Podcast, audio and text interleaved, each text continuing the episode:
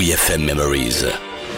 Les archives de la radio du rock. Dans WeFM Memories, c'est de la bombe bébé avec Luc. La bombe humaine, tu la tiens dans ta main. Tu as le détonateur juste à côté du cœur. Dans notre placard archive, on y trouve des Frenchies qu'on adore. Thomas Boulard, le chanteur leader, a toujours des choses pertinentes à dire. Dans ses chansons, il manie le verbe avec force et imagination. Est-ce que la fièvre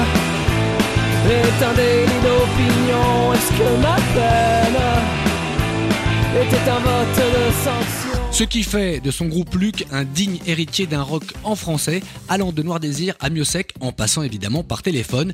Et le 1er décembre, justement 2009, il reprenait dans notre studio La bombe humaine à revivre tout de suite. Vinsou